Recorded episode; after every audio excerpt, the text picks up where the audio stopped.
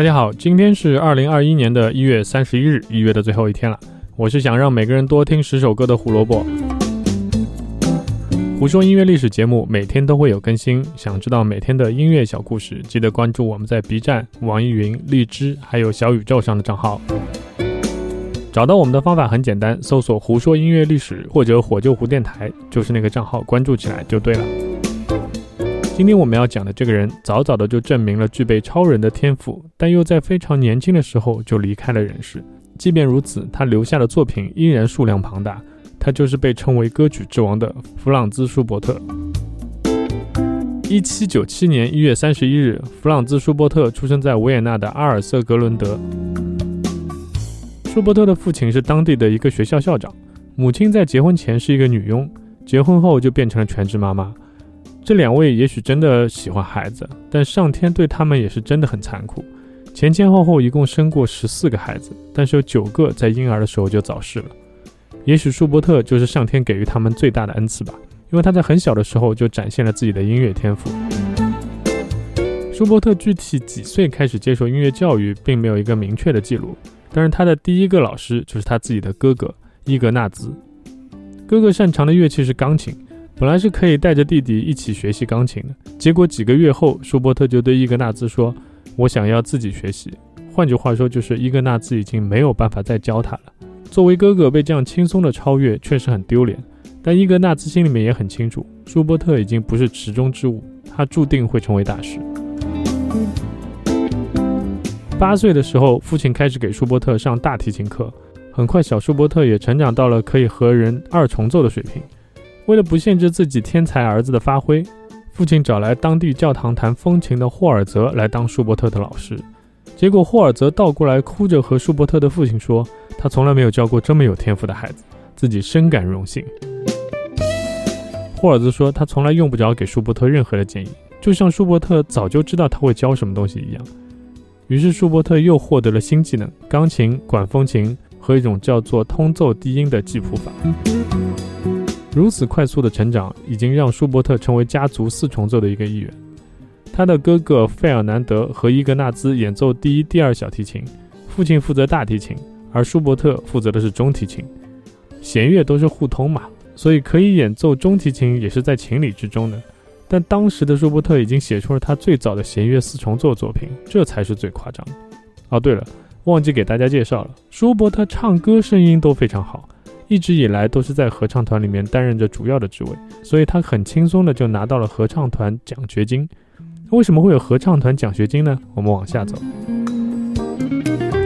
一八零八年，被当时维也纳的音乐权威安东尼奥·萨里里推荐，年仅十一岁的舒伯特凭借合唱团奖学金成为了帝国神学院的学生。在那里，他听到了莫扎特、海顿、贝多芬的作品。舒伯特第一次有了想成为作曲家的念头。后来，介绍人萨里里成为了舒伯特的老师，在他这里，舒伯特学习到了系统的乐理知识，甚至是作曲方面的很多经验技巧。过了不久，舒伯特就创作出了他的第一部交响乐作品。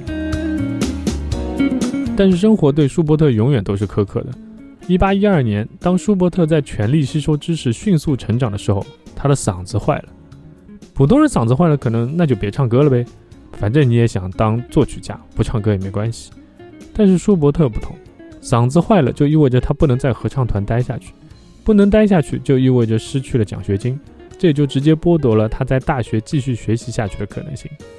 萨里里很珍惜自己这个好学生，所以即便是舒伯特离开了大学，后来的三年里面，萨里里依然会给舒伯特开小灶上私教课。但1814年，迫于家庭生计问题，舒伯特不得不去了一家师范学校学习怎么当一个老师。因为他接下来的工作就是在父亲的学校里面教书。我只能说，天才毕竟是天才，在这样窘迫的条件下，1815年竟然是舒伯特作品井喷的一年。据统计，这一年里面他写了超过两万小节的乐谱，一半以上都是乐队演奏的作品，其中包括九部教堂用作品、一部交响乐，还有一百四十首歌曲。之后，在朋友的资助下，舒伯特才得以保证自己有足够的精力和时间去完成更加多的作品。一八二零年后，舒伯特的健康开始每况愈下，但这依然无法阻挡他写作的脚步。就像是他知道自己的宿命是为世间多留下一些作品一样。他在自己生命的最后两年，竟然还在不停的进步。贝多芬在一八二七年的去世给了舒伯特巨大的打击，但他没有消沉，反而进一步提升了自己的作品品质。在一八二八年的三月二十六日，也就是贝多芬逝世一周年的纪念日，舒伯特举办了自己职业生涯中唯一一次自己作品的音乐会，这让大众真正开始认识到，原来舒伯特的作品是那么的优秀。但这一切都太晚了。一八二八年去世的时候，舒伯特只有三十一岁，甚至他在世时候的作品都没有得到过真正的认可。直到离开很久以后，才开始有越来越多的人明白他的作品有多出色。包括李斯特、德沃夏克、舒曼、门德尔松在内，众多音乐家都对他的作品表示钦佩和赞赏。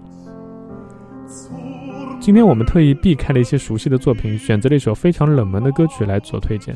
它的名字叫《美丽的磨坊女》，是舒伯特写的众多歌曲中的一首。古典这块我是实在太不熟悉了，但总觉得自己得多看多听，才会慢慢去认知起来。